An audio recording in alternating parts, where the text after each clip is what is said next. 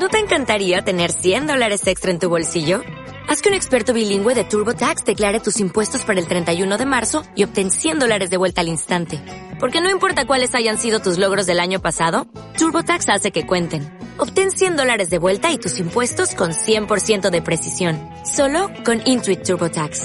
Debes declarar para el 31 de marzo. Crédito solo aplicable al costo de la presentación federal con TurboTax Full Service. Oferta sujeta a cambios o cancelación en cualquier momento.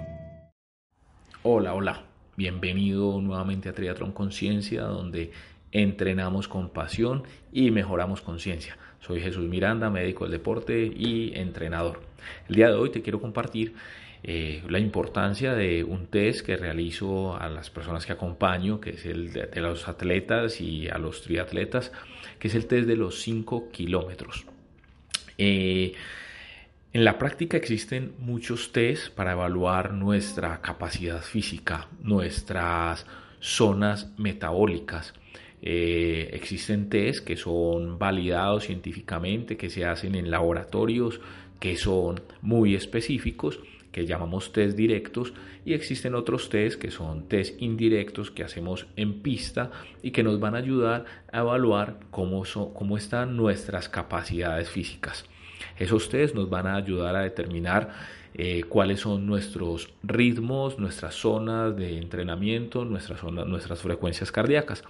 Específicamente el test de los 5 kilómetros eh, es un test que para mí ha sido muy útil eh, ya que me permite correlacionar es, mm, de una forma precisa dónde está ubicada tu zona anaeróbica, dónde está ubicado tu umbral eh, donde ingresas a un punto de fatiga. Básicamente este es el umbral, el segundo umbral donde ya tu metabolismo comienza a utilizar otra fuente de energía. Como te digo, donde empieza a aumentar tu fatiga.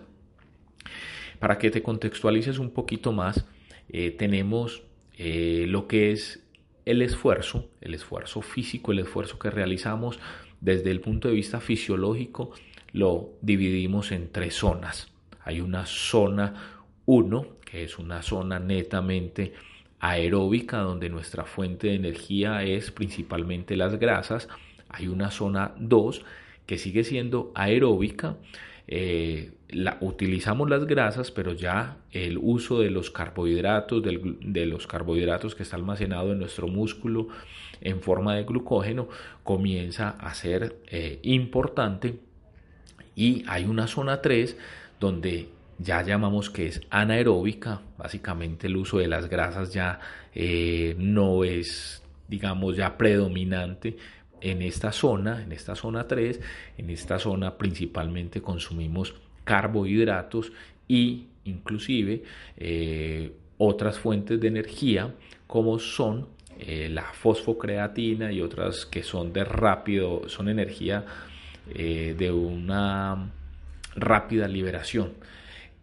¿Cuál es la diferencia grande? Es que en la zona 1 y 2 eh, la acumulación de lactato no es significativa porque aunque lo producimos, nuestro cuerpo lo elimina de una forma rápida. Mientras que en la zona 3, esa zona anaeróbica, es una zona donde producimos lactato, nuestro cuerpo no es capaz de eliminarlo y por tanto no es capaz de eliminarlo en, digamos en, la cantidad en la misma cantidad a la producción, entonces por eso se acumula. Eso hace que ese lactato eh, nos empieza a cambiar nuestro metabolismo, se empieza a, tornar un poco más ácido y ese metabolismo ácido es lo que nosotros sentimos ya como sensación de fatiga y es una fatiga que necesariamente nos va a llevar al agotamiento, nos va a llevar a parar. Por tanto, eh, es importante conocer estas tres zonas. Fase, eh, zona 1, digamos, eh, zona 1, zona 2, zona 3, desde el punto de vista fisiológico. Normalmente cuando corremos, la mayoría de carreras del atletismo, atletismo de carrera en calle o trail, se hacen en una zona 1 y zona 2. No entramos a una zona 3 porque es una zona de fatiga. Hay momentos quizás pequeños de la carrera donde podemos entrar en zona 3, pero rápidamente nos debemos devolver a una zona 2. porque si no vamos a estar en fatiga intensa y ya no vamos a poder continuar. Las carreras, por ejemplo, las carreras de 10 kilómetros suelen estar en zona 2, muy cerquita a una zona 3, pero no vamos a llegar a una zona 3. Las carreras de media distancia, media maratón, eh, suelen estar eh, al inicio de la zona 2. Y eh, las carreras ya de maratón y de mucho más largas están generalmente para el corredor aficionado al final de la zona 1, muy cerquita a esa zona 2. Eh, casi que esto es como si fuera una progresión. Imagínate una regla que va entre 1 y 10. Imagínate que la zona 1 va entre 0 y 4 o 5. Digamos, digamos que va entre 0 y 5. La zona 2 va entre 5 y 7 y la zona 3 ya va entre 8 y 10. En ese orden de ideas, ahí también correlacionamos el esfuerzo físico. La maratón, para correr 42 kilómetros, voy a un esfuerzo cómodo, voy entre 4, 5 máximo.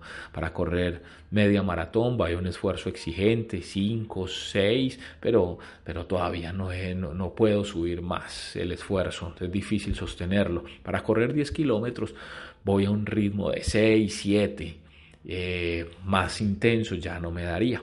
Esa es una forma de correlacionarlo. Entonces, eh, tu test, el test de los 5 kilómetros, eh, me permite a mí como entrenador determinar dónde está ese umbral, ese punto de fatiga, donde comienzas ya a acumular lactato. Lo determino de una forma indirecta y con eso puedo más o menos determinar cuáles son los límites de tus zonas de entrenamiento. Yo tengo otras divisiones, ya sacamos unas de esas tres zonas fisiológicas, yo las divido en cinco zonas. La zona 1 y la zona 2 están de entrenamiento, están en la zona 1 fisiológica o fase 1. Las zonas 3 y 4 de entrenamiento, es, la zona 3, perdón, está en esa fase 2 y las zonas 4, 5 de entrenamiento están en esa fase 3 o zona 3 fisiológica. Esa es como una explicación general. Eh, voy a compartirles de forma gráfica esas explicaciones más adelante para que sea más fácil comprenderlo.